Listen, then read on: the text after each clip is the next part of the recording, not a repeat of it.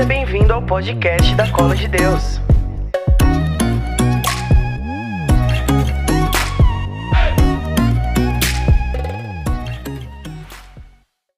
Pai, em nome de Jesus, nós te pedimos que antes de anunciar essa palavra, antes de falar da sua mãe, Jesus, eu gostaria de pedir para que você pudesse, no teu nome, mandar aqui nesse lugar os mesmos anjos que cantaram na noite de Natal, possam estar aqui no meio de nós, comandados pelo arcanjo Rafael, possam passar ministrando no nosso meio a cura, a libertação, e que o arcanjo Gabriel possa nos ensinar a abrir os nossos ouvidos para escutar a tua palavra.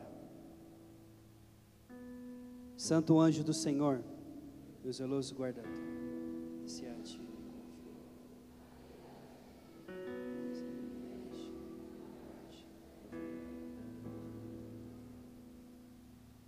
Pegue a sua palavra em João capítulo 19. João capítulo 19. Versículo 23.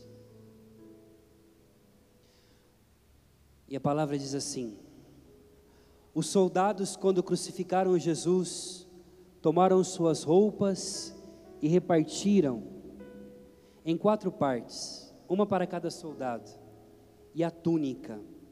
Ora, a túnica era sem costura, tecida com uma só peça de alto a baixo. Eles disseram entre si: Não a rasguemos, mas tiremos a sorte para ver com quem ficará. Isso a fim de se cumprir a escritura que diz: Repartiram entre si as minhas vestes e sortearam a minha roupa. Perto da cruz de Jesus, permaneciam de pé a irmã de sua mãe, Maria, mulher de Cleofas e Maria Madalena. Jesus, então, vendo sua mãe perto dela, e perto dela o discípulo a quem amava, disse à sua mãe: Mulher, eis aí teu filho. E depois disse ao discípulo: Eis aí tua mãe. E a partir dessa hora, o discípulo a recebeu em sua casa. Palavras da nossa salvação. Falar de Nossa Senhora é falar do grande amor da vida da pessoa que eu mais amo no mundo, que é Nosso Senhor. Falar, falar de Nossa Senhora para um católico é falar daquela que recebeu por, durante 30 anos o olhar, o cuidado, o abraço, a intimidade do nosso Senhor. Esse evangelho, escrito por João, na idade já avançada de provavelmente 85 anos, foi antes de escrever o Apocalipse. Ele estava no fim da sua vida, já tinha visto todos os seus amigos morrerem. João, que também em italiano, não por acaso, palavra jovem em italiano é Giovanni, e João em italiano também é Giovanni. Porque João foi o primeiro discípulo a seguir Jesus, um dos primeiros, e ele tinha aproximadamente, segundo a tradição, em torno de 17 anos, quando ele deixou o barco do seu, do seu pai e, junto com o seu irmão Tiago, seguiu o Senhor. E João viveu os momentos, três anos da vida de Jesus, os momentos públicos da vida de Jesus, em uma intimidade muito grande. Tanto que no final do Evangelho ele vai dizer que se tudo, se ele tivesse que escrever tudo que Jesus fez, e tudo que Jesus realizou, nem as, nem as bibliotecas do mundo inteiro seriam capazes de é, escrever tudo aquilo que ele viu. Mas se João que viveu, presta bem atenção aqui, com Jesus apenas três anos, fala uma coisa dessa, imagina Maria, que gerou ele, e que durante 30 anos no Evangelho ficou cuidando desse menino. E quando a palavra, hoje fui rezar, eu estou desde quinta-feira tentando ruminar a palavra, entender qual palavra que é para mim poder falar com vocês. E fui no sacrário, falei, Jesus, o que, que você quer que eu falo hoje? Aí Jesus falou para mim assim: Por que, que você está preocupado em ler, tão preocupado em ver as coisas? Por que, que você não pergunta para mim quem é Maria para mim? Aí eu falei assim: Tá bom, Jesus. Que Nossa Senhora é para você? E aí veio no meu coração isso aqui, ó. Jesus, cara, ele tem uma memória infinita, porque ele é Deus. E Jesus tem guardado todas as lembranças, desde quando ele se encarnou até o momento em que ele sentou à direita do Pai. E o seu coração e as suas lembranças são de quando ele estava nessa terra. Então ele lembra de sua mãe, de quando essa menina de 15 anos disse sim a um anjo na cidade de Nazaré, sem ninguém ver. Então, para nós falar de Maria é algo tão grande, como diziam os padres da igreja, é algo tão sublime que ultrapassa qualquer experiência nossa. E aqui a palavra diz que no último dia da vida de Jesus, porque como disse o padre, a nossa vida é pautada entre a vida e a morte, como diz um, um poeta, Charles Peguy, que é um poeta francês, ele diz assim: a nossa vida é pautada entre dois movimentos. Isso aqui, ó. Quando você nasce, você faz esse gesto aqui, ó, e chora. Mas quando você morre, você faz o gesto que Jesus fez na cruz. Então a vida é algo que você recebe. E a morte, na verdade, não é uma perda, é algo que você dá. E Jesus Cristo, nosso Senhor, nos ensinou isso. E Maria está presente na vida terrena de Jesus desde o começo, no início, quando ninguém viu, quando somente Deus chegou e disse para ela através do anjo: Ei menina, não tenhas medo, porque és cheia de graça. E a palavra graça em grego significa, se fala, a palavra em grego se fala caris. E caris pode ser traduzido em muitas, muitas vertentes. E caris vem do sânscrito, que significa revestido de divindade. Aquele que foi revestido de divindade. Quando o anjo fala para Maria que ela é cheia de graça, além de dizer que ela transborda da graça de Deus, ele está dizendo que ela é revestida por isso que Paulo fala que nós temos que nos revestir de Jesus Cristo. E revestir de divindade, revestir de nosso Senhor, é ter esse manto branco. E fazendo, minha, fazendo um pouco, pensando um pouco, o que, que Maria é para nós? Eu pensei que Maria ela se veste de branco, o manto de Maria é branco, como o manto em Fátima, porque representa pureza. Mas presta bem atenção: Muitas vezes a gente traduz a ideia de pureza de um modo errado. A gente acha que Nossa Senhora, ela é purinha e ela não se mistura com quem é sujo.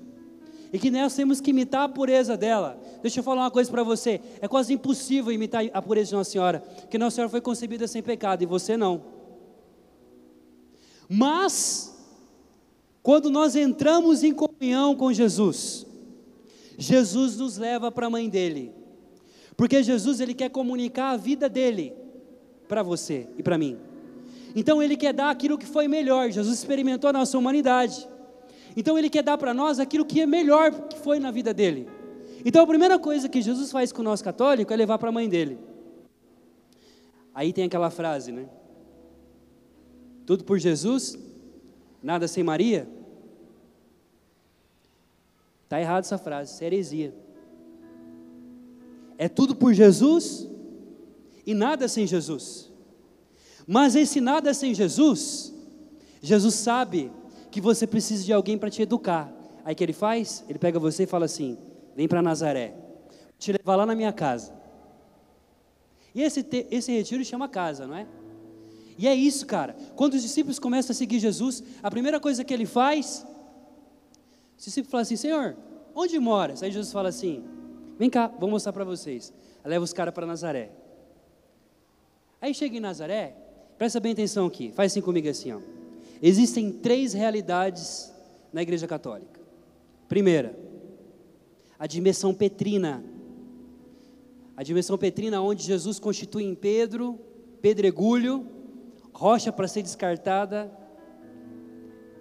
a sua igreja. A dimensão paulina, que é a dimensão missionária. A escola paulina. Escola petrina, escola paulina. E a terceira, escola mariana. Sabe por quê? E essa é a melhor. Essa é a mais importante. A escola de Maria é o que Jesus fez com os discípulos. Levou eles para casa. Para vocês querem me conhecer? Vem conhecer na minha intimidade. E, cara, a escola de Maria é acolhida, é uma bananinha, é um, o bolo de fubá da sua avó, é você chegar do trabalho e ter uma comida quente. É alguém que chega para você e fala assim: está cansado? Mamãe fez para você uma macarronada aí. Lá em casa, minha mãe fazia jabá para nós. Você chegava cansado do trabalho, mamãe falava assim: Olha, fiz jabá. Tem jabá, tem feijão de corda e tem farinha. Tinha coisa melhor. A escola de Maria, a casa de Maria, ensina para a gente as coisas simples o valor do copo de água. E você vê isso, Jesus depois explicando para os discípulos que aquele que é capaz de acolher um dos, discípulos dele e der um copo de água vai receber a sua recompensa, porque Maria ensina para nós as coisas, o, o gosto do valor do pão, o gosto de um copo de água fresca, a capacidade de olhar as coisas no pequeno. Então, quando eu venho aqui para esse evangelho, eu me deparo com aquilo que é mais misterioso e ao mesmo tempo mais precioso nessa terra para Jesus. Maria é o legado de Jesus para nós. Sabe por quê? Presta atenção aqui, ó. O céu. Falhou. o céu. Assim? Ok. O céu. A liturgia católica nós acreditamos que o que nós vivemos aqui é uma realidade analógica daquilo que nós vamos ver no céu. Então, tudo que você vive na missa, na liturgia, na verdade é a visão que João viu no Apocalipse: do cordeiro sentado, os 24 anciões, o Pai, você, eu, seu amigo, todos nós, sentados em volta do cordeiro, o cordeiro aqui, ó, que reina, que ilumina a cidade santa. E depois os santos que estão em volta. Aí você fala assim: e Maria, onde ela está? Maria não é Deus, cara. Maria, ela está sentada junto com você. O lugar de Maria na adoração, na veneração, o lugar de Maria na oração é sentado junto comigo e com você, porque ela é a primeira católica, ela é a primeira fiel, ela é um modelo. Por isso que Nossa Senhora está aqui. Ela não está no altar, porque ela é a primeira cristã, ela é a primeira adoradora, o olhar dela está voltado para Jesus. Se você vai em Fátima, a primeira coisa que você vê em Fátima é o Sagrado Coração de Jesus, né, Hugo? E o Sagrado Coração de Jesus acolhe todo mundo que chega. E em Fátima é tudo branco, que significa o manto de Nossa Senhora, que é branco. Jesus está dizendo assim, ó, para quem chega em Fátima, bem-vindo à casa da minha mãe. Aí você tem a capelinha das aparições que de Nossa Senhora, que está voltado o colinho torto assim, ó, para Jesus. Para dizer o seguinte, Maria, ela é a primeira na liturgia e a primeira no céu. Amém? E aí aqui, cara, quando antes da encarnação de Jesus, antes da encarnação do Filho, nós acreditamos que existem nove coros de anjos, milhares e milhares e milhares de miríades que adoram o Senhor. E aí tem serafim, querubim, virtude, trono, principado, potestade, até chegar dos anjos. Antes da encarnação do Verbo, todos os anjos estavam assim, ó, louvando em eterno a Trindade Santa. Aí Olha o mistério, olha aqui, ó, por que, que passa tudo por ela? Quando Jesus se encarna, quando Jesus é concebido no ventre de Maria, uma noite os pastores estão de noite lá, cuidando do seu rebanho. Aí esse coro aqui, ó, que está aqui, ó, faz isso aqui, ó.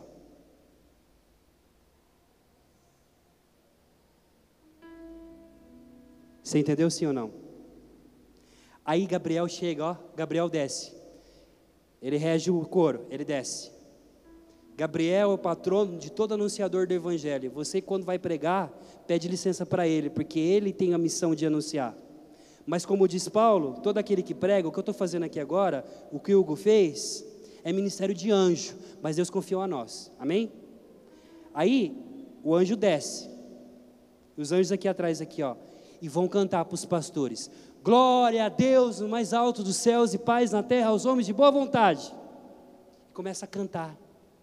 Desde então, quando Maria acolheu sim, acolheu Jesus no seu ventre, o céu não está mais virado para cá, ele está virado para você. Isso se chama comunhão dos santos. E todas as vezes que você reza uma Ave Maria, até se for no banheiro, no momento de dificuldade, quando você não consegue mais falar nada, quando você reza, todo mundo aqui atrás, cara, reza junto com você, porque ela teve a coragem de dizer sim.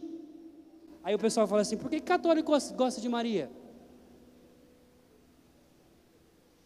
Aí Jesus, nesse dia, no dia mais importante da sua vida terrena, quando nosso Senhor foi se entregar, mamãe estava lá também.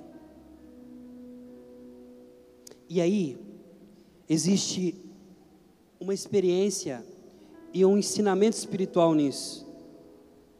Nosso Senhor Jesus Cristo na cruz, ele estava diante de uma multidão que o conhecia. A mesma multidão que caminhava com ele, e muitos traidores estavam gritando contra ele: Se você é o filho de Deus, desce dessa cruz. Você é um falso profeta e tudo. Aí existe São Cirilo, um padre da igreja, fala assim: ó, existe duas dimensões nessa, no olhar de Jesus na cruz. Jesus aqui, ó, Se Jesus olhar para frente, ele vê a multidão que o condena. Se Jesus olha para o lado, ele vê Gestas, o ladrão, que diz que ele não é o filho de Deus. E do vê o conhecido, que também é um ladrão. Mas se Jesus faz isso aqui, ó, ele vê a mãe dele, de pé, olhando para ele, dizendo assim, ó, com olhar, porque quem ama não fala, só de olhar você já se comunica. Só no olhar, a mãe está falando para Jesus assim: ó, eles podem falar que você não é isso daí, mas eu te conheço, e eu estou aqui, e eu vou ficar aqui com você. Muitas vezes na nossa vida a gente tem que aprender a olhar para baixo. Abaixar a cabeça, muitas vezes, é o caminho para mim e para você. Acabe com o seu orgulho, cara. Abaixa esse queixo. Abaixa a tua cabeça. E você vai ver aqueles que te amam de verdade.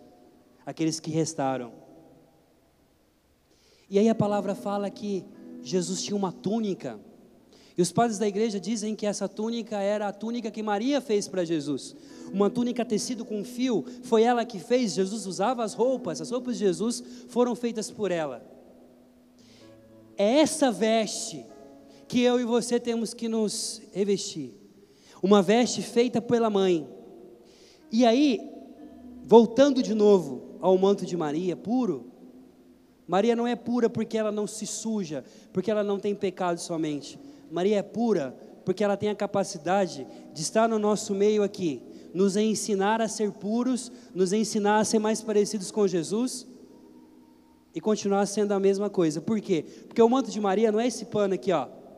O manto de Maria é a graça, é o Espírito Santo. E sendo que o Espírito Santo é água, você já foi numa fonte, lavou a sua mão cheia de sujeira? A água que corre, a sujeira não fica. O manto de Maria é revestida de Espírito Santo, ela é revestida de graça. E se nós acreditamos nisso, nós podemos ser puros também, se ela nos ensinar a saber vestir essa roupa. Está entendendo sim ou não? Eu fiz uma experiência com Maria, eu também não, não era católico. Toda a minha família é testemunho de Jeová. E eu fiz uma experiência, um dia eu conto meu testemunho, não é o dia hoje para contar, mas eu tive que passar um perreio grande na minha família por causa de Maria. E eu descobri em Nossa Senhora uma grande mãe, educadora. E Maria, ela tem essa capacidade de poder cuidar da gente. E se você se coloca debaixo do manto dela, ela cuida de você. E quando eu fui em missão, eu sou missionário já faz 20 anos, da comunidade de Misericórdia, e fui mandado muito jovem, com 23 anos, para fundar a missão na Europa. E depois que fundamos a missão em Portugal, nós fazemos trabalhos com o povo de rua, com prostitutas, enfim. E em Portugal tem um lugar de tráfico da, de mulheres que vêm provenientes da Nigéria. Tráfico humano mesmo, prostituição terrível. E a gente ia ali naquele lugar para poder falar com, com as irmãs, né? Nós estamos em Lisboa. Essas meninas elas não podem nem sair do quarto praticamente. Elas ficam na rua ali. É tipo a Cracolândia para nós. E a gente vai lá, faz uma oração, conversa. E aí um dia, eu encontrei uma menina chamada Elizabeth. E a Elizabeth, ela, muito linda, eu me aproximei dela junto com outros missionários e falei para ela assim, Elizabeth, escuta, mas você é católica? Você é o que? Ela falou assim, sou católica. Eu falei, qual que é o teu sonho? O que, que você gostaria de pedir para Deus hoje? Ela falou assim, eu gostaria de ir em Fátima, mas eu não posso porque o cafetão não deixa. Voltei para casa, cara. Fiquei pensando assim, nossa, e agora? Aquela menina está se prostituindo ali, ela não pode ir em Fátima. Aí veio na minha cabeça assim, mas eu posso ir lá. Aí no dia, no dia seguinte, eu reuni a fraternidade, os meus irmãos de comunidade, pedi para o padre vir com a gente, um padre amigo, e fomos. Uma imagem de Nossa Senhora de faixa desse tamanho assim. Entramos na rua, em procissão, rezando o terço. E aí a imagem de Nossa Senhora parou na praça. E nós fomos entregar rosas para as meninas, né? E um terço para elas. E aí começamos a rezar o terço as meninas começaram a se aproximar. Começaram a se aproximar, se aproximar, começaram a descer dos cortiços, comecei das casas. Algumas se, se cupriam e vinham perto de Nossa Senhora. Começamos a fazer um momento de oração, muito simples, pedindo para Nossa Senhora proteger, enfim. E a Elizabeth chorava tanto, cara, chorava, chorava, chorava. E eu falei assim, Elizabeth, por que, que você está chorando tanto? Ela falou assim, porque eu nunca deixei de ser filha dela. Eu falei, qual que é a oração que você faz à noite? Ela falou assim, todas as noites, quando eu termino o programa, eu me ajoelho e falo assim, ó, Jesus, filho de Davi, tem piedade de mim. Aí eu entendi uma coisa. Pureza não é você ser casto. Castidade até monge budista é. Pureza é você saber reconhecer o lírio que nasce no meio do lodo. Pureza não é você olhar se o outro é mais santo ou não, se aquele vive ou não. Pureza é reconhecer na minha lama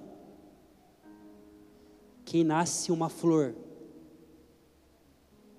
E Nossa Senhora, o manto dela, Sabe aqueles caras que vendem no farol pão de prato, pão de chão? É branquinho, né? E você só compra aquilo ali porque é branco. Porque se fosse sujo, você não ia comprar. Por que, que você não compra? Por que, que você quer comprar pano de chão limpo, branco? Porque aquilo que é puro é feito para limpar chão, é feito para pegar aquilo que não presta mais. O manto de Nossa Senhora é para isso. Jesus morreu, deixou as vestes dele, para que eu e você se revestisse, que a mamãe fez. Mas o legado de Jesus é deixar Nossa Senhora e ela coberta com o seu manto. E todas as vezes que você entra no manto de Nossa Senhora, você entra no manto para Nossa Senhora para sujar, tá bom? Não se preocupe que você é para entrar no manto de Nossa Senhora limpinho. Nossa Senhora quer você sujo, cara. Porque o manto de Maria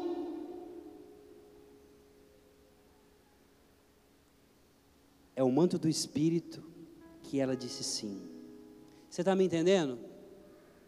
Estou tá, conseguindo, porque é muita coisa na minha cabeça, eu tenho que filtrar tudo. E aí, um outro dia, aqui em São Paulo, na Rua Augusta, a gente sempre com o trabalho com as irmãs, com as Madalenas, com as nossas irmãs. Um grupo de missionários chegou ali na Augusta, cara. E gente, na Augusta é. Ali a barra é pesada, né? Você tem que. é rapidinho, senão você pega, perde o tempo dos clientes, né? Você está ali já, a menina já está preocupada porque tem os caras que estão tá chegando, você está atrapalhando o negócio. Aí a gente chega, fala assim, irmã, Pai de Jesus, tudo bem? Olha aqui, Rafael e tudo mais, ó, vamos Ave Maria. Ave Maria, taca a mão na cabeça, reza um pouquinho, tchau. Porque você não pode atrapalhar o, o esquema delas. Aí tinha uma menina, Carolina, gente fina pra caramba, ela gostava de ver a gente sempre, a gente ia uma vez por mês. E nesse dia, nós chegamos e nós tínhamos ganhado umas medalhas milagrosas, é, medalha milagrosa de Nossa Senhora de, das Graças, é grandona assim. E aquele dia a gente chegou e a Carolina estava indo embora. Eu falei, Carolina, Carolina, espera um pouco. Ela falou assim, cara, eu estou indo embora, os clientes estão me esperando. Tinha três caras no carro. Eu falei, nossa, hoje o negócio vai, né? Tá, vai poder no negócio, hein, Carolina? Ela falou, não, tem que ir. Eu falei assim, Carolina, espera um pouco, volta aqui. Ela voltou. Na hora que ela voltou, eu coloquei na mão dela a medalha de Nossa Senhora. falei assim, ó, reza uma Ave Maria, porque não dá tempo. E ela foi embora. No mês seguinte, a gente voltou lá e a gente não viu mais a Carolina. E no mês seguinte de novo, e seis meses sem ver ela, a gente estava preocupado. Ninguém sabia mais nada. Alguns diziam que ela tinha sido morta, que mataram ela, que ela estava devendo, enfim, o cafetão mandou matar, e o caramba. Cara, depois de seis meses, ela apareceu na nossa missão lá no Rio de Janeiro, com um menininho assim. Ela falou assim: Olha, eu vim aqui para agradecer, porque eu era uma prostituta em São Paulo, na Rua Augusta. Meu nome é Carolina. Esse aqui é meu filho. Eu me prostituía para poder dar sustento para ele e para minha mãe que está com câncer. Aí eu te pergunto uma coisa para você. Você, santo, você, casto, você é mais santo do que uma prostituta dessa que doa o seu corpo para poder alimentar o seu filho e a sua mãe com câncer? Você tem mais Espírito Santo do que ela que está ali perdida? Ela chegou com o menininho assim, ó lá na missão, e falou assim: então, aquele dia, aqueles caras não eram clientes, eles eram traficantes, estava devendo muita droga para eles. Eles me levaram lá Porto Florestal, perto de Santana ali, e iam me matar. Começaram a dar coronhada na minha cabeça, dizendo que eu ia morrer, enfim. Abusaram dela, fizeram caramba. E aí, na hora que ela estava indo para morrer, assim, ela estava com a medalha milagrosa na mão. E ela apertou a mão, ela estava tão louca que ela apertou a mão, ela viu que ela estava com a medalha. Na hora que ela apertou, ela abriu, ela viu a medalha de Nossa Senhora, ela falou assim: Mãe, mãe, eu não sei nem rezar Ave Maria, mas me ajuda? Os caras jogaram ela para fora do carro, começaram a bater nela. O cara tirou o revólver para dar o um tiro nela. Ele falou assim: Eu não sei o que está acontecendo, cara, mas eu não estou conseguindo. Guardou. Falou assim: Você soma de São Paulo. Porque se descobrirem que eu não te matei, eu que vou ser morto. Foi no rodoviário do Tietê, deu dinheiro para ela, ela pegou o ônibus, foi para o Rio de Janeiro. Ela chegou em casa e falou assim: Hoje eu trabalho de faxineira, mas eu não volto mais para aquela vida. Não porque só eu fui liberta da morte, mas porque eu entendi que Nossa Senhora cuidou de mim. Aí você fala assim, mas por que que Nossa Senhora, é, os católicos pedem para Maria intercessão? Ué, porque nós temos uma, uma riqueza na nossa igreja. Nós acreditamos na comunhão dos santos. E a comunhão dos santos é isso que eu falei para vocês, ó, o céu inteiro aqui, ó, virado para você. No Natal agora, no começo de Natal, os, os avós da Nath, a nossa baterista, faleceram. Né? Foi muito duro para ela, ela estava me contando. E eu sei como que é isso. Eu sei como que é isso, porque quando eu fui fundar a missão na Polônia, eu perdi 11 familiares em um ano. Foi morrendo um atrás do outro. E sendo que eu estava muito longe, vida missionária é louca é assim, me ligavam e falavam assim, Rafa, a tia Ana morreu. A gente enterrou ela semana passada. Rafa, teu pai morreu. A gente enterrou ele ontem e ontem. Rafa, a, tia, a, a avó Dirce morreu. E assim foi, durante o ano inteiro. começou em fevereiro, terminou em dezembro. Todo mês morria um da minha família. E aí eu fui na igreja, e na missa eu entendi isso.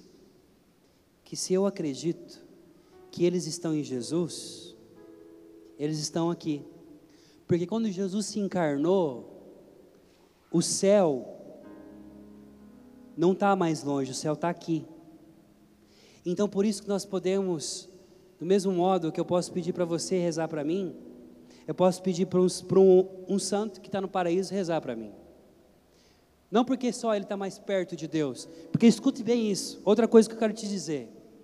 Essa coisa de dizer que santo, a gente pode pedir intercessão para o santo, porque o santo está mais perto de Jesus, é outra heresia. Qual que é a diferença entre você e Francisco? Qual é a diferença entre o Rafael e Santo Inácio de Loyola? Nenhuma. Nossa, que arrogância. Não. A diferença é, eu sou pecador em caminho, Inácio e Francisco terminaram o percurso deles. Mas o mesmo pai que o Francisco pede é o mesmo pai que eu peço. O mesmo salário que o Francisco recebe, eu também recebo e vou receber.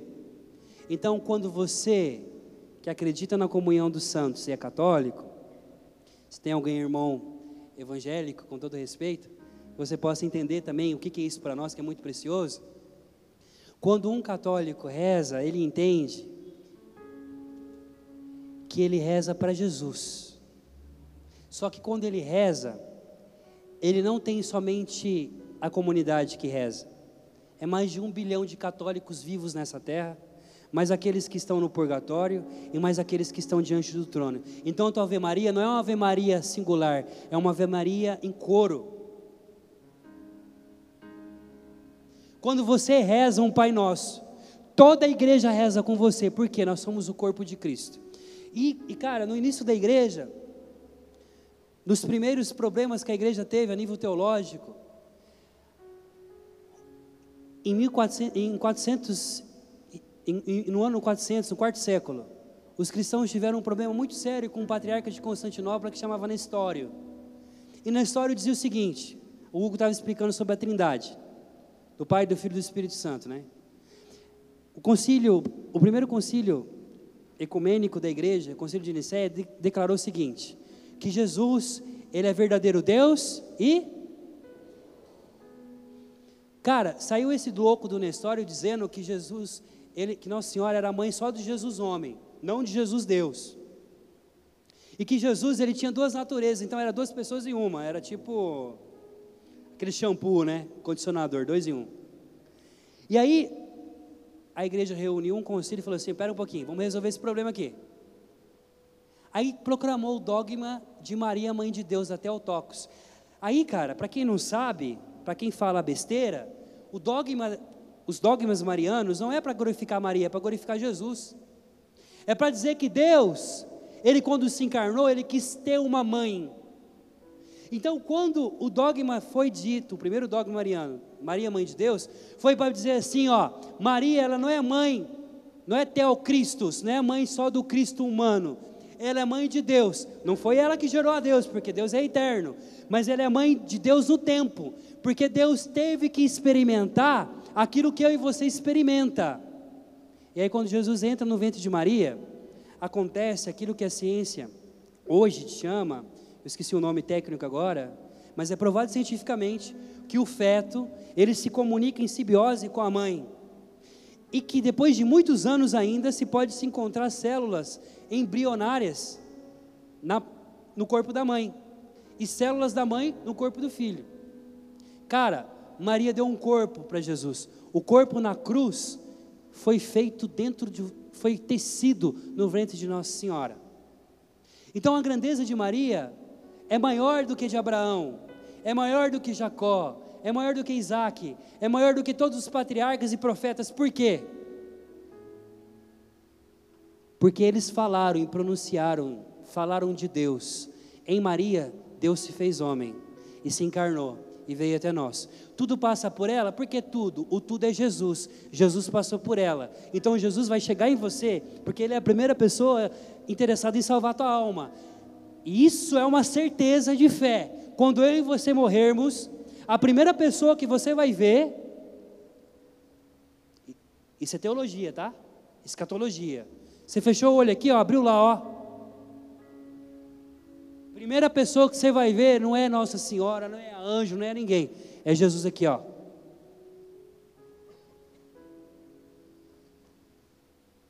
Você vai encontrar Jesus, cara. Só que aquele Jesus que você vai encontrar, ele tem corpo, ele tem carne, ele tem ferida, ele tem dente, ele tem sorriso, ele tem barba. Que uma mulher deu para ele. E sendo que nós somos o corpo de Cristo, nós também temos na nossa genética algo dela. Você está entendendo, sim ou não? Algo dela, não porque ela é Deus, mas porque ela é a plenitude da humanidade. Porque ela foi preservada, foi salva. Sabe por que, que o dogma do, da Imaculada Conceição ele é aceito? Porque Maria ela é imaculada. Caso não sabeis, né? Como é que é? Como que é a música? Como que canta? Eu não sei cantar, como é que canta? A casa. Vai, gente. Passa eu fazer, faz eu passar vergonha não no ministério. Como é que canta? Vai. Nossa, vai, tá igual eu, vai, vai, tá, tá legal. Que eu sou imaculada. Por que, que ela é imaculada? Foi preservada sem pecado. Simples assim. É fácil para ela porque. Não, cara ela é a primeira que foi salva. Ela foi preservada do pecado, sabe por quê? Porque Deus antecipou a graça da cruz na vida de Maria. Maria, ela é aquilo que nós vamos ser lá. Então, quando nós olhamos para ela, é a esperança do céu. E aí, terminando aqui, Jesus. João está contando a sua história. Voltando para o menino de 17 anos. E ele está dizendo: Eu estive ali, cara eu estive no momento mais importante da vida do meu amor. João tinha uma esposa. E aí. Cadê o Heitor? Heitor, João tinha uma esposa, Heitor. E João fala assim: ó, ele está contando da experiência mais linda da vida dele. E ele estava ali na cruz, do lado da mãe, como testemunha. Eu vi tudo, eu dou testemunho do que eu vi, do que aconteceu. E você está no momento, no último momento da vida de uma pessoa, é como é mais importante do que estar no nascimento. Eu fiz uma experiência esses dias para trás, eu estava em antes de vir para cá em Roma, fui no hospital. Me chamaram às pressas para eu poder ir rezar por uma mulher. Cheguei, estava rezando por ela, que estava morrendo de câncer. Do lado tinha uma senhorinha, Dona Catarina. Ela falou para mim e falou assim: Moço, você pode me dar um copo de água? Estava com sede. Aí eu peguei o um copo de água, sentei do lado dela, dei a aguinha para ela e fiquei passando a mão na cabeça dela assim. Ela falou assim: Você é da onde? Eu falei: Sou brasileiro. Ah, o Brasil, não sei o que e tudo mais, e feliz. Ela falou assim: Obrigado por esse copo de água. Deus te pague, viu? Nossa Senhora cuida de você. Falei: De nada. Falei: Cadê seus filhos? Ela falou assim: Eu não tenho filho. Eu moro num asilo, eu sou sozinha, meus filhos me abandonaram. E eu estou aqui morrendo sozinha. Você está entendendo por que, que Jesus deu Nossa Senhora para João? José tinha morrido, Joaquim e Ana tinham morrido, e Jesus estava morrendo. E ele não queria que a mãe dele ficasse sozinha. Aí a senhora falou para mim assim: fazia muito tempo que alguém não fazia cafuné na minha cabeça. Obrigado, menino. Aí eu orei por ela, rezei por ela, falei para ela assim: olha, fica tranquila. Jesus, Ele ama muito a senhora. Não tenha medo de poder encontrar com Ele. Quando a senhora encontrar Ele, faz um favor para mim. Dá um beijo nele. Acaricia a barba dele para mim e fala para ele assim: ó, lá na terra tem um brasileiro louco que ama muito você. Ele pediu para mim dar um beijo em você. Aí saí do quarto, fui dar um rolê, voltei a cama da mulher estava vazia. Desci na pedra e no corpo ainda quente dela, segurei nas mãos da dona Catarina e falei para ela assim: Catarina, entra no céu, porque agora o céu virou para você e você não vai estar mais de costa para mim. mas você vai fazer parte daquele coro que vai cantar todos os natais para nós que ainda precisamos de salvação. Maria nos ensina a ter a capacidade de estar presente na hora daqueles que estão morrendo. E ela esteve presente na morte do seu filho, sepultou o seu menino, e quando ele desceu da cruz, a imagem da Pietá é essa ideia, que o mesmo corpo do menininho lá em Belém é o mesmo corpo do menino em Jerusalém, ferido, que ela vai beijando, chaga por chaga, e nesse beijo, ela beija você. Santo Efrem o Sírio, eu gosto dos pais da igreja porque eles são maravilhosos. Os pais da igreja começavam a fazer teologia, eles entravam em êxtase, rezavam em língua, faziam cambalhota, pior do que as velhinhas amigas do Hugo. Aí os caras começaram a fazer teologia agora, acabaram com tudo isso, porque não faz teologia. Teologia você tem que fazer experiência pentecostal. Os pais da igreja faziam isso. E aí Santo Efrem dizia assim, ó, mas no corpo de Cristo, aonde eu estou? Aí ele fala assim: Eu sou uma das feridas do corpo de Jesus, que foram beijados pela mãe dele e que se transformaram em chagas gloriosas. Porque a ferida que você vive na tua vida, ela é a ferida que está no corpo de Jesus, ressuscitado, se você acreditar nisso. Então, falar de Nossa Senhora é muito difícil, porque se falar de Maria, é melhor viver a experiência. Por exemplo, você fala de sua mãe. Você começa a falar, sua mãe, minha mãe é legal, ela é... não tem muita palavra, cara. Porque o amor não tem palavra, o amor é concreto, e Maria é sim. E ela está aqui hoje, não para tomar o lugar de Jesus. O lugar de Nossa Senhora não é o lugar de Jesus. O lugar de Nossa Senhora é sentada comigo com você no banco da igreja mas o lugar de Nossa Senhora também é nos ensinar a adorar o Verbo. Ela foi a primeira que adorou, ela foi a primeira que teve intimidade, ela foi a primeira que entendeu quem era aquele menino que ela gerou. O lugar de Nossa Senhora é prostrada comigo e com você diante daquele que tem os braços abertos, o seu coração aberto para eu e você entrar. E termino. se existe ainda uma dificuldade que você está vivendo na tua vida. Acredite nisso. Nosso Senhor quer te entregar a mãe dele, para que você não fique sozinho, para que você não tenha medo de continuar a tua, tua existência. Nossa Senhora, ela só é Senhora nossa, porque ela aprendeu a ser serva. E só nós somos servos, você só vai ser senhor de alguém no dia que você tiver a coragem de lavar os pés, de fazer o pão, de acolher na tua casa, de dar cafezinho, de escutar e guardar o segredo do amigo. Essa é escola de Maria que guardava tudo no coração. Essa é escola de Maria que nos ensina que a verdadeira adoração está muito além das palavras. A adoração que em grego significa a palavra grega proskine, o que significa prostrar beijando. Maria nos ensina que a verdadeira adoração é ter a capacidade de olhar para Jesus e beijar as suas chagas, beijar as suas feridas e ter a capacidade de entrar nesse coração, esse coração que amou a sua mãe.